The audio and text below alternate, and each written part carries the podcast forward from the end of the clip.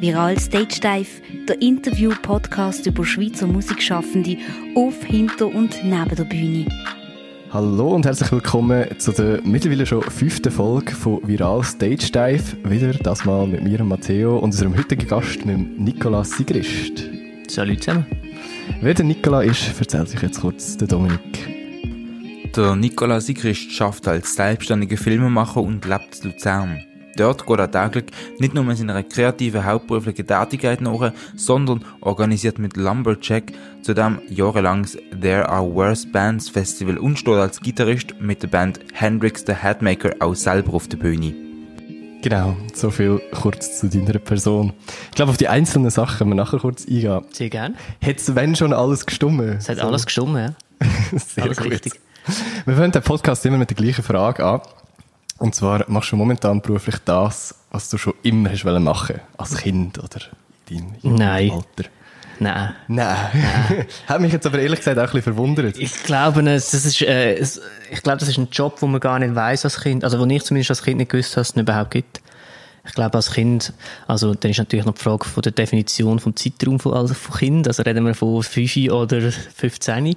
Ähm, aber ich glaube, dann sind so die Berufe wie, weiß auch nicht, Arzt, Anwalt, Architekt, Pilot, Chauffeur, ein so Sachen sind bekannt, aber dann gibt es ja ganz viele Berufe, wo man äh, eigentlich nicht so weiß, dass die gibt. Und Filmemacher ist sicher nicht darunter gewesen. Und das ist sicher etwas, was damals zu, zu deinem äh, Kindheitsalter oder zu, ja, in deiner Jugend wahrscheinlich, wo, wo noch nicht mal so mega greifbar war, so, dass man irgendwann mal selber selbstständig kann Filmemacher werden kann weil äh, Technik ist mittlerweile viel weiter heutzutage. Unter anderem, also blöd gesagt, kann sich jeder eine Kamera kaufen. Mhm. Ja, sicher. Also die Technik von der Cam ist wahrscheinlich weniger entscheidend, weil wir haben schon mit ähm, 15 ähm, die alte Kamera, also ein Kollege und ich haben die Kamera von seiner Mutter ausgelehnt. Sie ist mittlerweile immer noch da unten im Atelier. Also, ähm, das ist so eine alte Cam, wie da auch eine steht, mit so kleinen Kassettchen. Also das wäre grundsätzlich möglich gewesen, aber ich glaube, die Distribution ist halt noch viel schwieriger gewesen. Also gerade am Anfang halt noch als Kind, wo Internet wahrscheinlich rum war, aber noch nicht so omnipräsent und wie verteilst du denn die Videos und so. Ich glaube, die Hürde ist dann viel grösser gewesen, sicher, ja, darum. Um das kurz zu definieren, du bist Anfangs 30, wenn es mich nicht täuscht. Ja. Oder eher Mitte des 86er Jahrgang. Ein gut, äh, gut gereifter 86er. genau. Du hast auch ähm, nicht, nicht immer das gemacht, was du jetzt machst. Also Filme, also hast wahrscheinlich, nehme ich jetzt mal schwer an, als Hobby lang gemacht, aber mhm. du hast, äh, du bist Lehrer gewesen früher. Mhm. Eigentlich ist das erste Schuljahr jetzt seit 2007, wo ich nicht am, nicht keine Festanstellung habe, ja. Ich habe noch Schule gegeben, das Schuljahr, einfach als Stellvertreter, aber, ähm, aber ich habe keine Festanstellung mehr gehabt, aber vorher, ja, richtig. Ich habe das Lehrersemi gemacht und ähm, bin dann gerade nach dem Semi in Eschlismatt, Schmäntliwucht Luzern, ähm, eingestiegen und bin dort Blue elf Jahre. Okay, interessant. Ähm, Gibt es etwas, eben, du hast gesagt, du hast zwar bis letztes Jahr noch, noch unterrichtet, aber denkst du, es gibt etwas, was du wirst vermissen daran oder freust dich jetzt so wirklich 100% selbstständig zu sein und, und quasi nicht mehr auf das angewiesen? Also ich vermisse es schon. Ich habe eigentlich sehr gerne unterrichtet. Ähm, und ich gebe auch immer noch gerne Schule. Ähm, wenn immer sich Möglichkeiten gibt und uns vom, vom Terminkalender von Gang schauen zulässt, dann gehe ich gerne Stellvertretungen geben. Ich, ich mache das nach wie vor sehr gerne. Es, hat, ähm, eigentlich nicht das Ding gewesen, dass ich es nicht gerne gemacht habe und ich habe darum aufgehört, sondern es ist einfach so ein bisschen an der strukturellen Barrieren von der Schule, von der öffentlichen Schule gelegen, wo, glaube nicht so ein bisschen, oder wo ich Mühe hatte, mich dort reinzugehen und mich an die Sachen zu halten und die Vorgaben zu halten, weil ich glaube, ich bin vielleicht ein bisschen progressiver als, als das Schulsystem ist.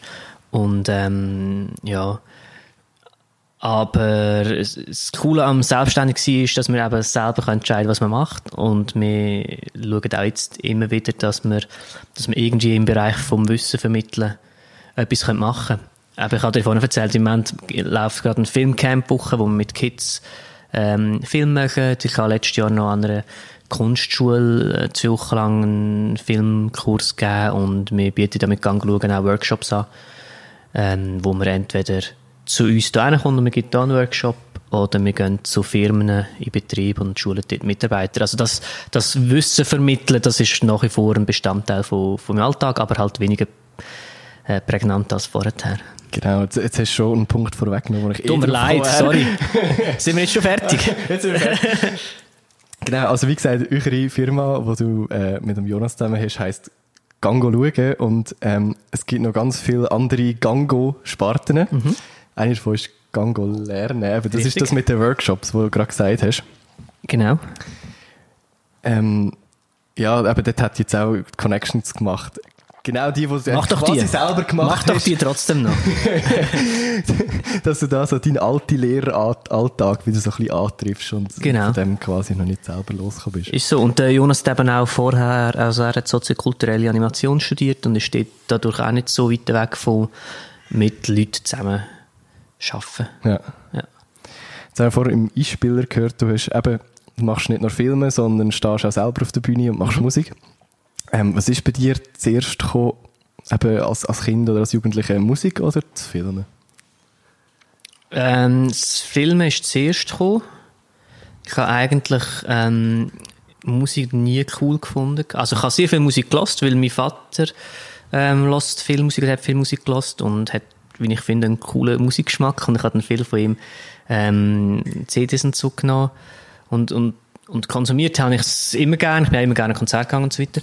Aber Musik gespielt habe ich eigentlich nie, weil irgendwie als kleiner Bub bin ich halt immer auf dem Shooty-Platz und dann hat irgendwie das Musikmachen sowieso nicht so Platz gehabt und dann ist es einfach eine Zeit lang immer noch so Usus gewesen, dass man halt zuerst mit Blockflöten muss anfangen, wenn man ein Instrument lernen und das habe ich einfach immer so doof gefunden. Habe dass man zum Glück können umgehen. Äh, das mittlerweile umgehen. kann man auch Xylophon lernen. Yes! Das ist way cooler ja, als Blockflöte.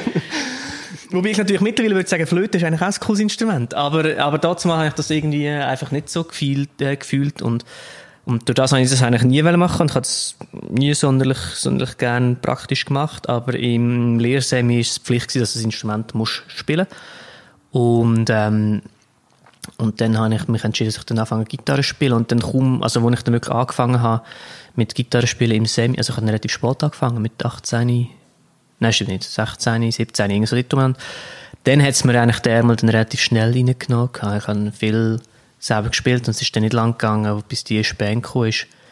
Also ich würde sagen, ich habe zuerst gefilmt, weil gefilmt habe ich vorher schon, aber dann wirklich intensiv ist dann die Musik eigentlich doch zuerst gewesen. Also ich habe dann sehr intensiv Musik gemacht. Ja. Und das Filmen ist dann auch, also gerade nach dem Semi ist das Filmen ein Zeit lang ein bisschen vergessen gegangen. Ähm, und Musik habe ich eigentlich durchgehend seitdem immer wieder gemacht. So schlecht würde es dir das Fall nicht gefallen haben, wenn du quasi müssen ein Instrument lernen. Ich glaube, der Musikstil, den ihr damals gemacht habt mit deiner ersten Band, das war, glaube ich, Abin Kova. Gewesen. Richtig. Ich tue so, als hätte ich nicht den ganzen Podcast durchgelassen und wüsste das schon. ähm, genau, ist jetzt aber wahrscheinlich vom Musikstil eben ein bisschen, ein bisschen härter als das, was man jetzt würde erwarten, wenn man so mal im Semi Gitarre lernt.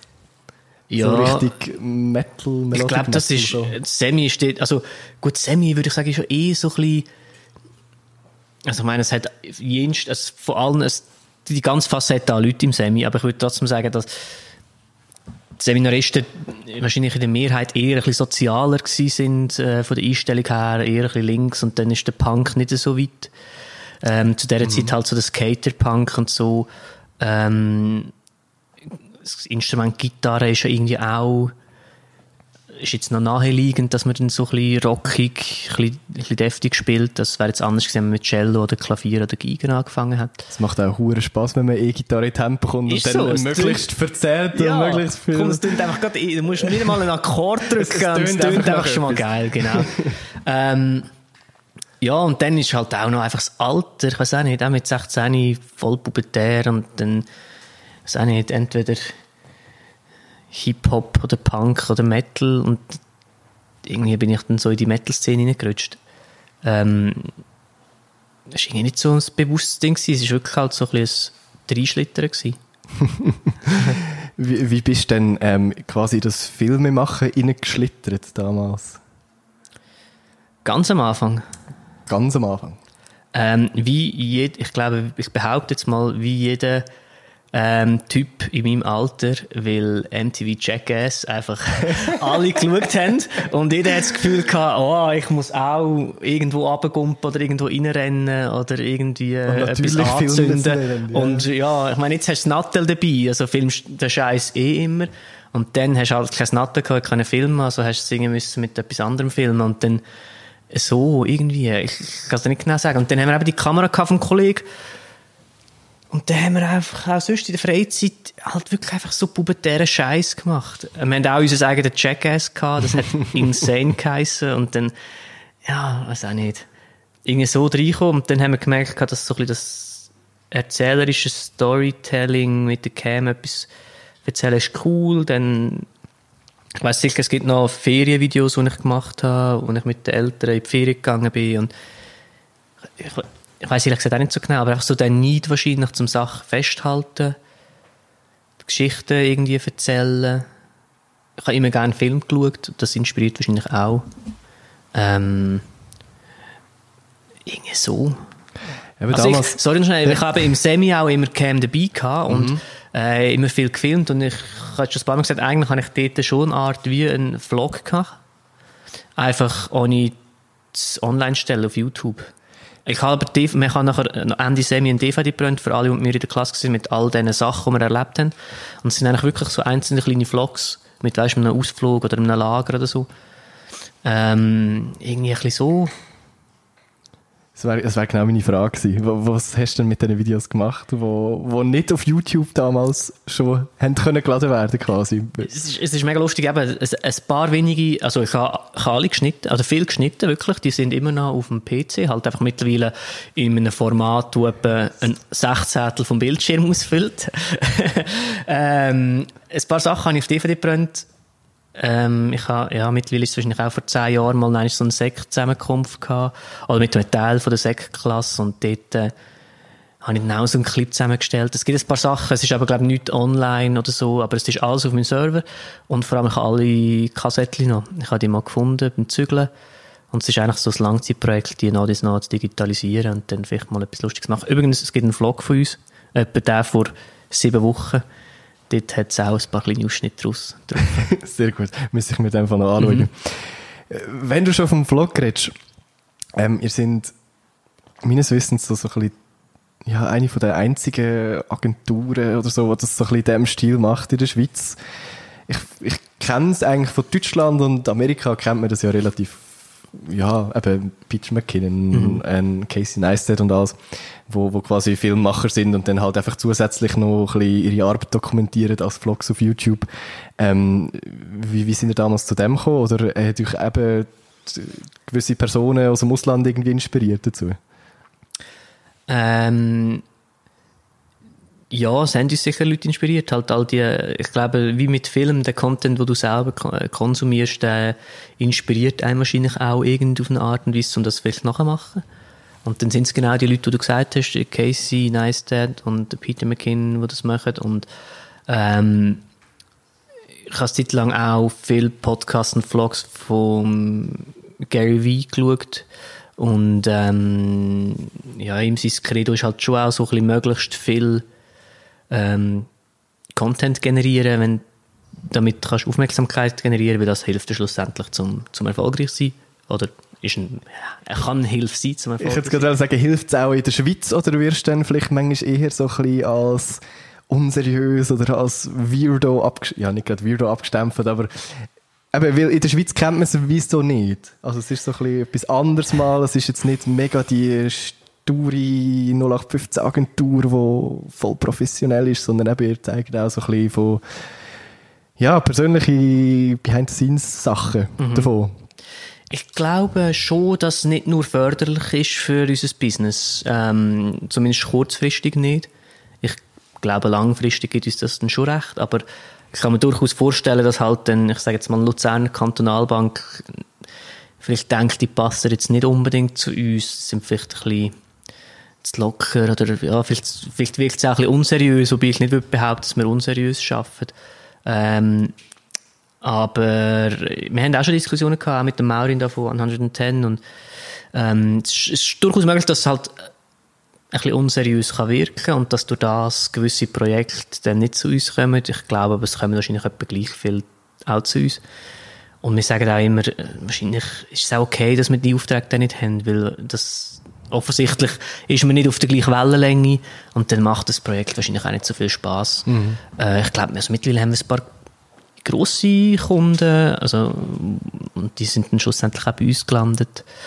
Ähm, und äh, ich finde halt, also was wir oft hören, ist, dass die Leute finden, dass eine Stärke von Gang schauen ist eben gerade Persönlichkeit, das sind Persönlichkeiten und das, das unkomplizierte Spontane. Ähm, und das können wir natürlich gut so zeigen in diesen Vlogs. Und, und dann haben wir natürlich lieber, wenn Leute das irgendwie ansprechen und sie das sympathisch finden und dann sie so auf uns kommen.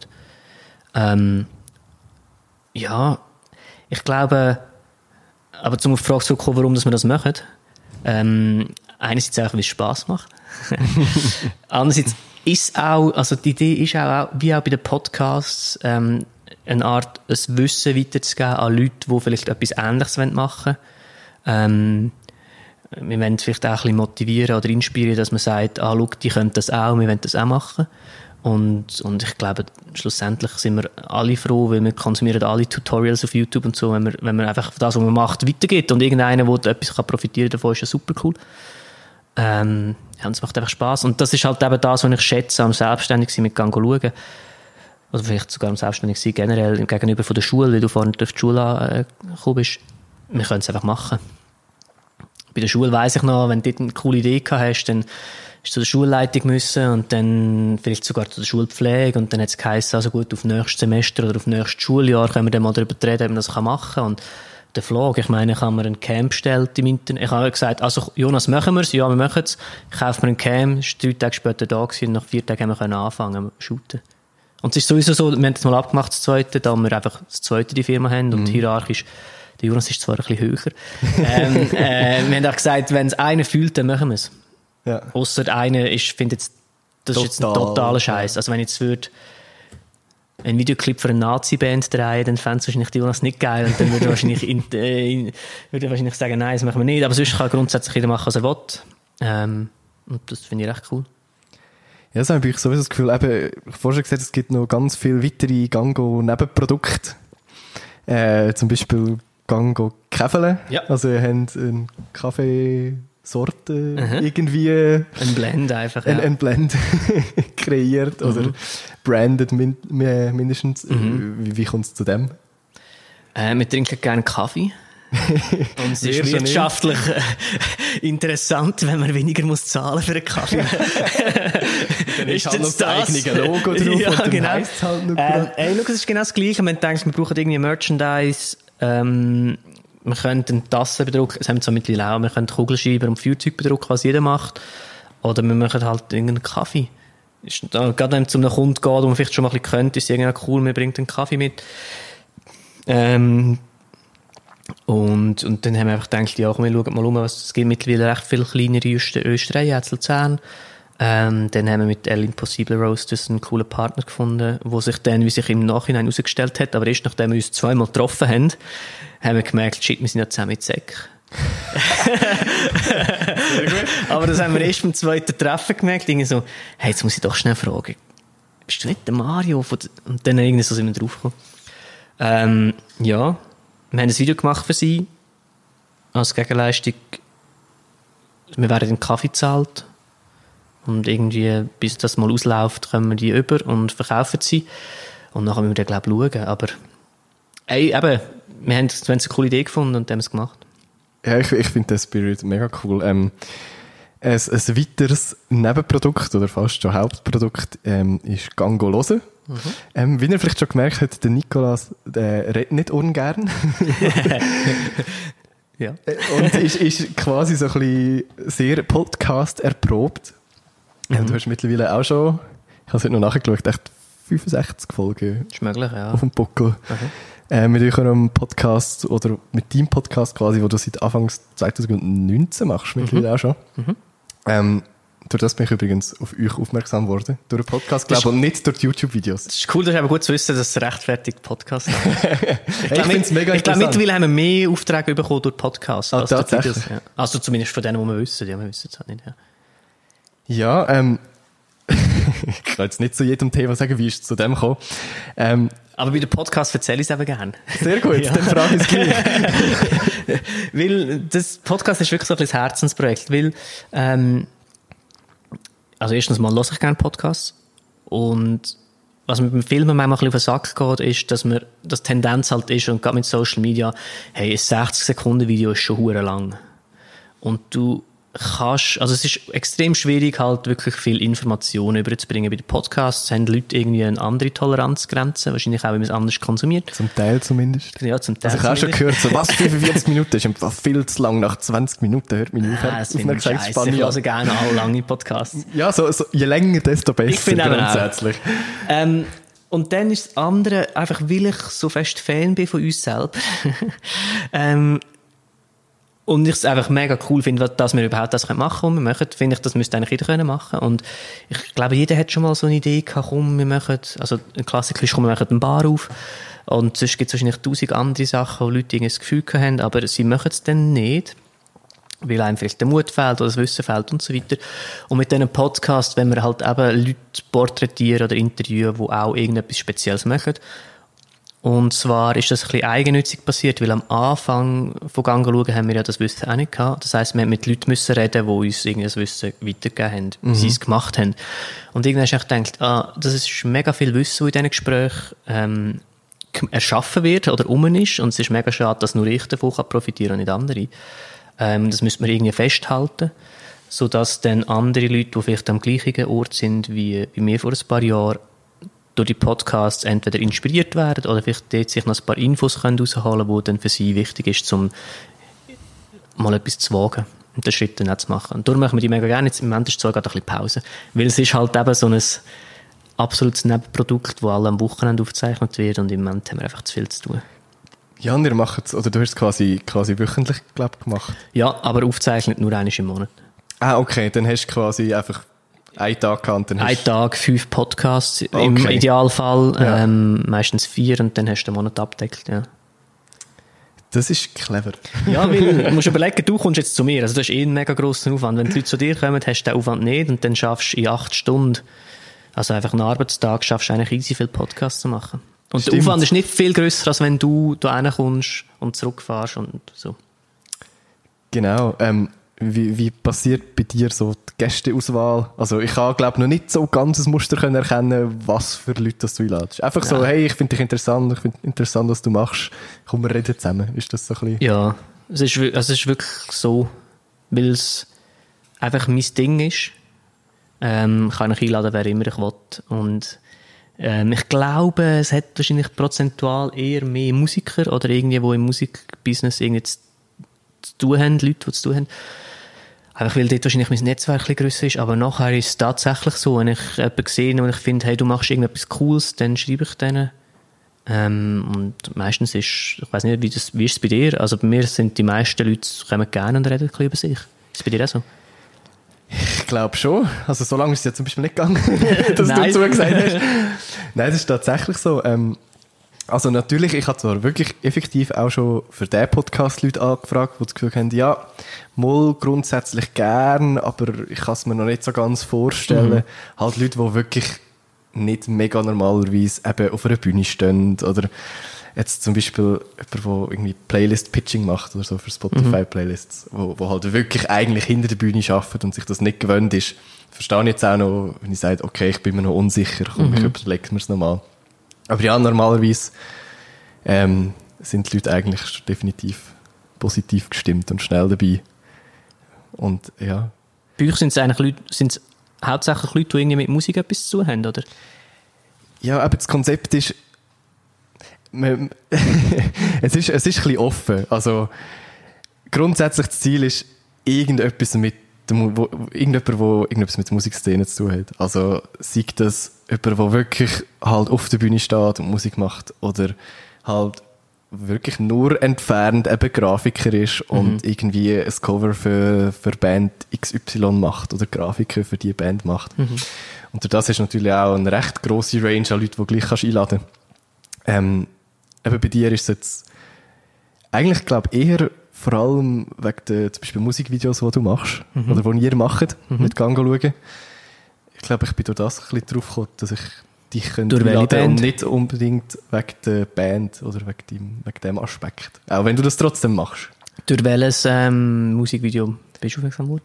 Ähm, ich glaube, durch Videos ähm, von Feather and Stone. Weil ich Wow, die ganz, ganz alten? Ja, ja, ich kenne den Michi schon relativ lang, seit ganz am Anfang, als ich angefangen habe mit, mit Musik machen, als Singer-Songwriter. Sie haben ja einen Open Stage Amix gemacht. Mhm. Und dort habe ich ganz, ganz am Anfang mal gespielt und darum kenne ich Michi schon auch schon ein paar Jahre jetzt. Das ist lustig, wir haben ganz, ganz, ganz am Anfang Videos gemacht mit ihnen. Zwei oder drei. Und das ist das erste Mal, gewesen, wo Jonas und ich überhaupt zusammen geschafft haben. Dort sind wir eigentlich sogar, ich behaupte, dort sind wir gar noch nicht mal gegangen schauen. Dort habe ich noch selber als Nikolaus Sigrist Film gemacht und der Jonas zum Projekt dazugehalten. Ah, lustig. Ja, Dann kenne ich quasi sicher. eigentlich deine, deine Videos wahrscheinlich unterbewusst schon viel länger, als ich es eigentlich gedacht habe. Ja, wahrscheinlich. Das ist geil. Sehr gut. Eben, wie gesagt, du stehst auch selber auf der Bühne. Mhm. Damals mit Abin Kova, was es jetzt, glaube ich, nicht mehr gibt. Nein, im Januar. Anfangsjahr? Ja. Es war noch eine Abschiedsshow in der Schür. Ja. Habe ich mega Freude gehabt. Habe ich einmal auf die Bühne mit ihnen für einen Song. Sehr gut. Sagt man auch nicht nein, so in der Schule. Nein, es war super. Gewesen. Mega schön. Gewesen. Genau. Ähm, was ist für dich so ein bisschen ein Ausgleich, auch auf der Bühne zu stehen, neben, neben dem Ganzen? Oder, oder was ist für dich das Coolste, eben neben dem Arbeiten und allem, was du sonst noch machst? Äh, Was macht für dich so den Hauptreiz aus, selber auch Musik zu machen und eben Konzerte zu spielen und wa- was sonst noch dazugehört? Ähm, also Konzertspiel ist, glaube ich, etwas anderes. Konzertspiel ist wie einfach in den Ausgang gehen, finde ich. Das ist pure, ähm, und, äh, wie sagt man dem? Das ist einfach Pleasure. Shit. Vergnügen. Fuck. Wenn einem die englischen Wörter zuerst einfallen, dann ist es wird langsam schlimm. ähm, genau, es ist pures Vergnügen einfach, wie, wie ein Aus also es ist, ich finde, es ist eigentlich auch der Ausgang. Du bist mit den Kollegen unterwegs und du trinkst ein paar Bier und du hast eine gute Zeit und ich meine, ja, sind wir ehrlich, es ist cool, wenn man auf der Bühne steht und die Leute kommen nachher und sagen, hey, bist ein geiler Sieg. Es ist irgendwie, das, das macht Spaß. ähm, aber das Musikmachen an und für sich ist, glaube ich, schlussendlich der gleiche Antrieb wie auch das Filme machen, wie auch das Konzert veranstalten. Das habe ich schon mal in einem Podcast mit dem Claude von Lumberjack besprochen. Ich glaube, mir macht es einfach Spaß zu erschaffen.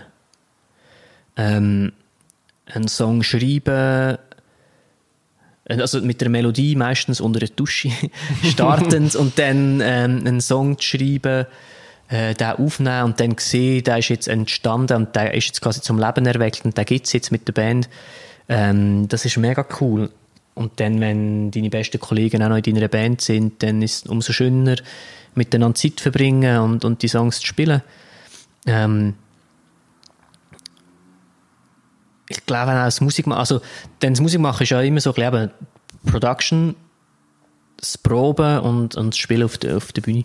Und das Proben ist halt einfach, das ist cool, Proben umziehen mit den, mit den Leuten, die du magst und zusammen, zusammen spielen. Und es ist so eine nonverbale Kommunikation untereinander. Jeder weiß, was er muss machen muss. Wenn mal etwas, vielleicht kannst du das selber, wenn mal vielleicht einer einen Takt vergegelt, dann, dass die anderen trotzdem irgendwie das checken. Und manchmal ist es doch noch lustig, dann plötzlich findet man sich wieder und man hat einander nur angeschaut, aber irgendwie ist so eine Kommunikation um. Und ich Mega, ja. Und finde das mega schön. Ähm, ja, und eben auf der Bühne sein ist halt einfach zu Hause lassen. Es macht Spass. Es gibt sehr viele Aspekte, zum, warum muss man Musik machen. Ähm, wie findest du Studioarbeit? Studioarbeit finde ich hure geil. Wirklich? Ja. Das, das ist ein Teil, wo ich, das, das ist auf der Bühne stehen und proben, hure geil. Aber Studioarbeit, dann, wo alles 100% perfekt muss Ja. sitzen, ja, schwierig. Ich, vielleicht ist es auch mein innerer Perfektionist, der einfach immer da und dort noch etwas findet Schon. und dann beim Nein, ich 300. Take auch Ja. dort noch so eine kleine Nuance. Äh. Aber in dem Fall nicht. Ich mache es mega gern. Ähm, jetzt bei Hendrix habe ich ein bisschen weniger Songwriting ähm, gemacht. Der Renny hat das gemacht. Jetzt mache ich es wieder. Ähm, hauptsächlich. Und bei Abin Chua habe ich halt viele Songs geschrieben. Und dann finde ich es schon cool, da bist du so in der Papi von dieser Idee und dann im Studio kommt dann das Kind quasi wirklich auf die Welt. Und dann kommt das alles zusammen, was man vorher im Kopf hatte. Das finde ich, das mache ich mega gerne. Äh, ich tue auch gerne im Proberaum miteinander ein bisschen jammen und eine Idee haben, aber nachher ganz schnell ins GarageBand einspielen, dass man die, dass das wie safe ist, dass die Idee nachher festgehalten ist. Ich mache das gerne. Okay. Es soll auch Leute geben, die das gerne machen. ähm, eben wie ganz am Anfang schon angetönt, oder vorher kurz, ähm, du hast mit äh, Lumberjack, das Mhm. ist, das ist das ein, Das ist ein Verein, offiziell. ist ein offizieller Verein, Mhm. wir sind glaube ich das dritte, oder? Und, Jetzt sind wir das dritte, ja. Wir haben mit drei angefangen. Ja. Ähm, der Arno, der Sänger von, also grundsätzlich ist es eigentlich aus Abin Chua aus entstanden, weil wir mit Abin Chua haben Gigs spielen, uns hat niemand gebucht, also haben wir sie selber müssen organisieren. ähm, die hat man gerne. ja, es ist so, oder? Und dann hast du gemerkt, ja, ist cool, Gigs selber organisieren ist super, aber es ist äh, ein finanzielles Risiko. Also kommen wir sicher uns irgendwie ein bisschen ab. Ja. Ähm, wir haben dann zwei, dreimal die Schür gefüllt und dann sind halt dann schon grössere Summen geflossen an die Bands und dann ist es cool, wenn du einen Verein gehabt hast. Und dann äh, haben wir jetzt dort den Verein gegründet und dann halt auch unabhängig von Abin Kuh angefangen, die Sachen zu organisieren, wir gemacht haben. Dann ist schlussendlich dann noch der, der Renny dazugekommen und der Claude. Ähm, und jetzt mittlerweile ist der Arno und der Renny wieder nicht mehr dabei und wir sind einfach noch zu dritt. Okay, eben, die haben lange als There Are Worse Bands Festival gemacht. Du hast vorhin gesagt, ähm, du siehst gerne, wie, wie Sachen entstehen oder so. Ist das auch der Grund, wieso dass du Konzerte organisierst oder eben ein ganzes Festival jetzt mit Lumberjack zusammen irgendwie organisiert oder vorbeigestellt hast? Mhm. Das habe ich mit dem Club besprochen. Das ist irgendwie witzig. Ich finde, also ich meine, ich bin mega gerne dann am Abend dort, wenn das Konzert stattfindet. So ist es dann schon nicht. Aber für mich ist eigentlich der spannende Teil, die Idee haben und dann von der Idee bis das Festival auf der Beine steht. Das finde ich eigentlich das Geile dann schlussendlich. Ähm, das habe ich eben Club gesagt, wenn dann das Festival läuft, dann ist dann einfach noch, ah, cool, läuft's. Aber ich finde es eigentlich geil, dass es läuft. Also ich finde es eigentlich cool, wenn ich dann dort am Festival bin, ein paar Leute sehe im Publikum, die haben hure viel Spass und ich denke mir dann, ist geil, weil wir die Idee hatten, vor drei Vierteljahren, sind die zwei Leute jetzt dort, trinken das Bier und haben einen gut, guten Abend. Und das finde ich eigentlich recht cool. Ähm, ja. Ich, ich würde das so ein bisschen unterschreiben. Also eben, ich, ich organisiere auch Konzerte bei uns im Kanton Uri. Was denn für Digi? Äh, ich weiß nicht, kennst du den Vogelsang? Der Name sagt mir etwas, ja. Das Kellertheater im Vogelsang. Dort äh, bin ich im Vorstand und Chef von der Musikgruppe. Also, das ist eine von vielen Sachen und Konzerten und so, die wir, die wir organisieren. Und ich würde das komplett unterschreiben mit, es ist zu organisieren, alles, was im Vorhinein läuft und so zu merken, wie so die, die einzelnen Zahnrädchen in sich greifen, ist, ist irgendwie das Coole dran. Und wie das Konzert schlussendlich ist, ist mir eigentlich völlig egal an dem Abend. So. Hauptsache, die Leute haben Freude. Ich muss es selber nicht mal mega feiern. Du kommst auch nicht so mit über, finde ich alle. Du bist eh die ganze Zeit am Umsäckeln im Backstage und schauen, läuft alles und so. Genau. Ich nehme dann auch mal die Bands, die ich wirklich will sehen die nehme ich dann raus, um zu schauen. Aber Ja, es ja. gibt auch Übungen, wo ich nicht so viel mitbekomme, eigentlich. Ja, du wirst ja auch nicht nur Bands buchen, die du jetzt unbedingt willst live sehen Oder sind es wirklich immer so deine persönlichen Favorites? Oder Nein. man schaut dann natürlich so, hey, das könnte gut ankommen und das könnte zusammenpassen. Und Nein, also ich, ich will auch nicht zu gross irgendwie. Ich meine, Musik ist schlussendlich etwas völlig Subjektives. Und nur weil ich es jetzt nicht mega feiere, heisst ja nicht, dass andere Leute das nicht auch cool finden. Aber wir schauen schon, dass wir, wir buchen wahrscheinlich schon Bands, wo wir i- zumindest im entferntesten irgendwie auch selber würden schauen.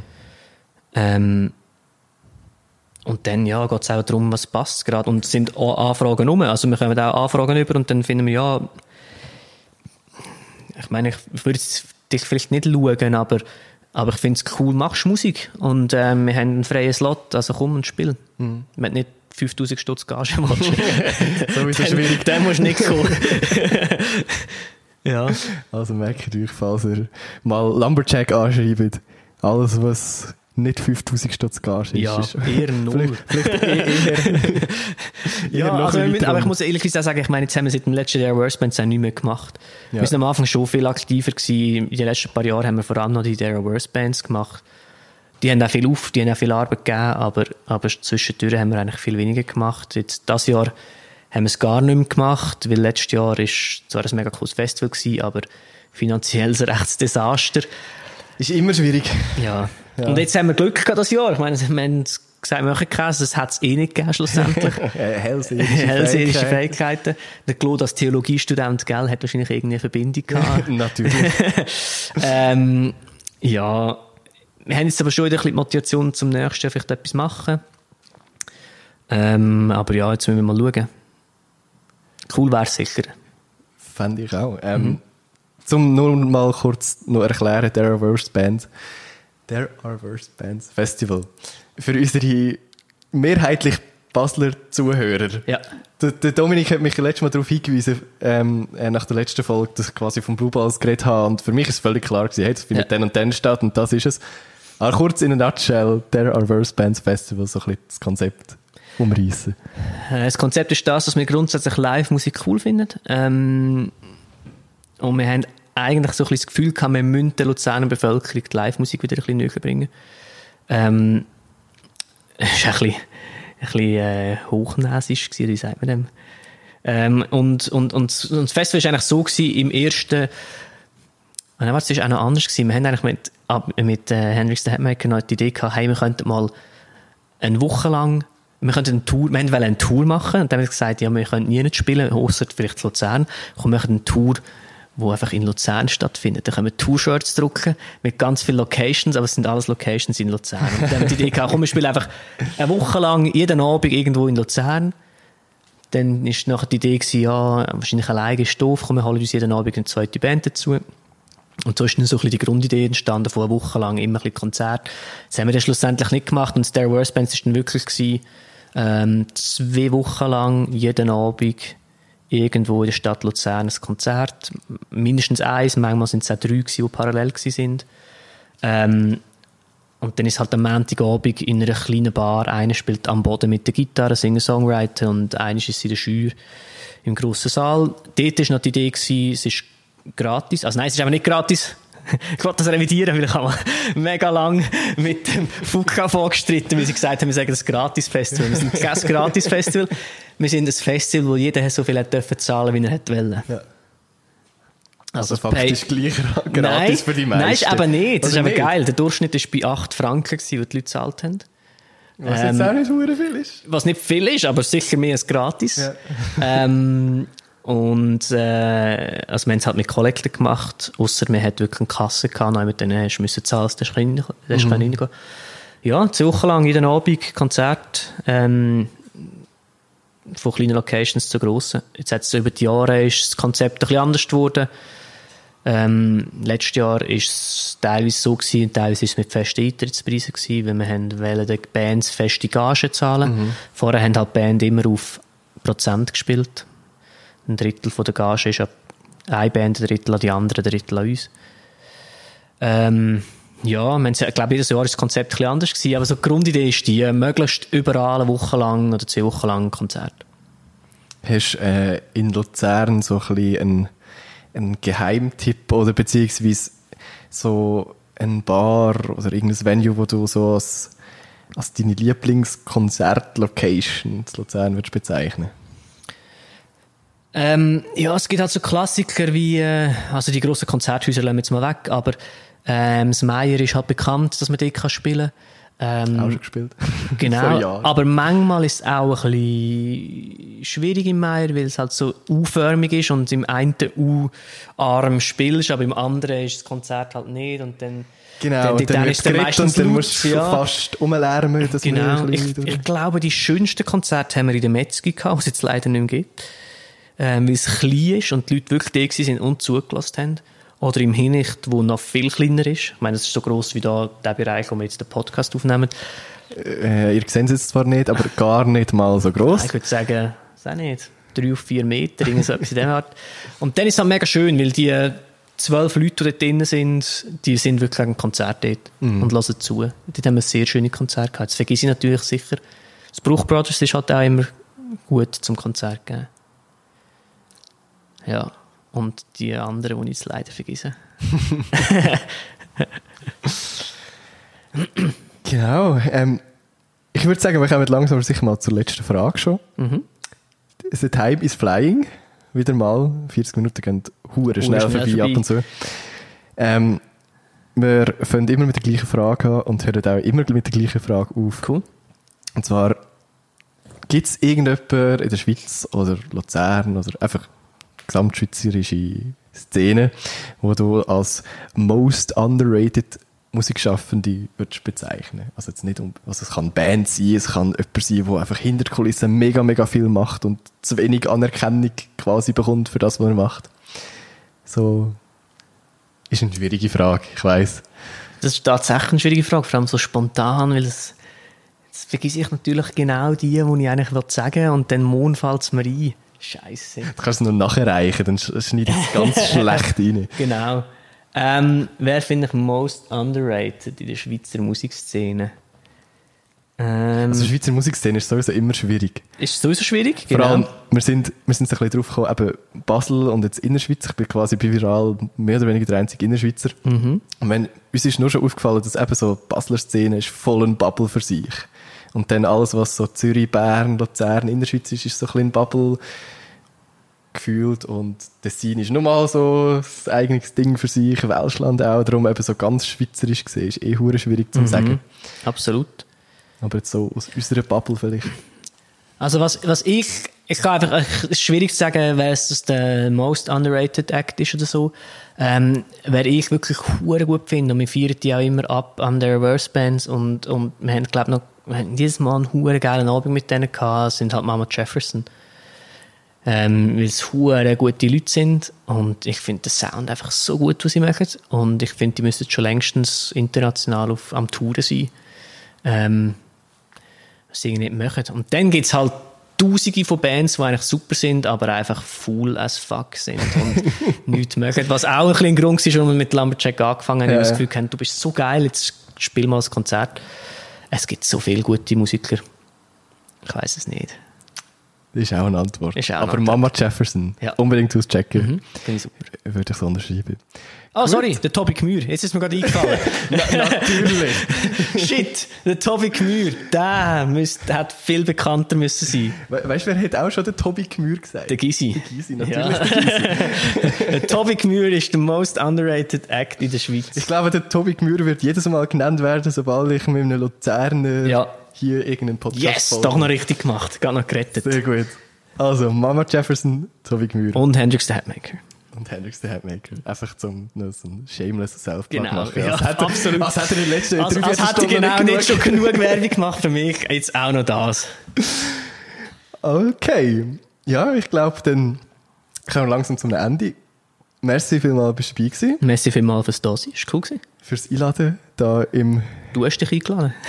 Stimmt, ich habe mich einfach frech selber eingeladen. Ja. Aber es ist sehr, ja, ich, ich erwähne es jetzt doch noch, es ist die bequemste Folge bis Sehr jetzt schön. in diesem Sessel hier. Also es ist Freut mich natürlich. 10 von 10.